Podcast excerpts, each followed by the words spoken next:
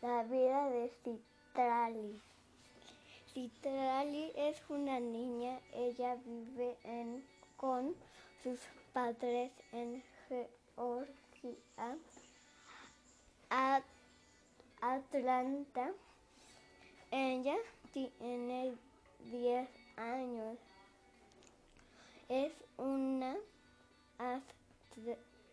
atleta que participa en pentatlón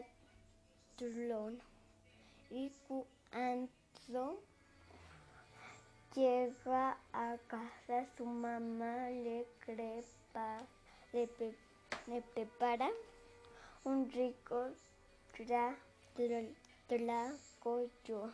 En la escuela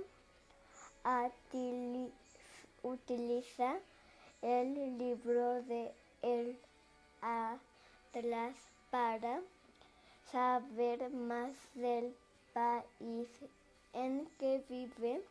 Al leer el libro de, de Atlas, conoce si o un ave que se llama consontre. Le gustó mucho porque hace varios sonidos de otros animales. A su mamá le pedirá que le compren un grande y bonito, bonito play.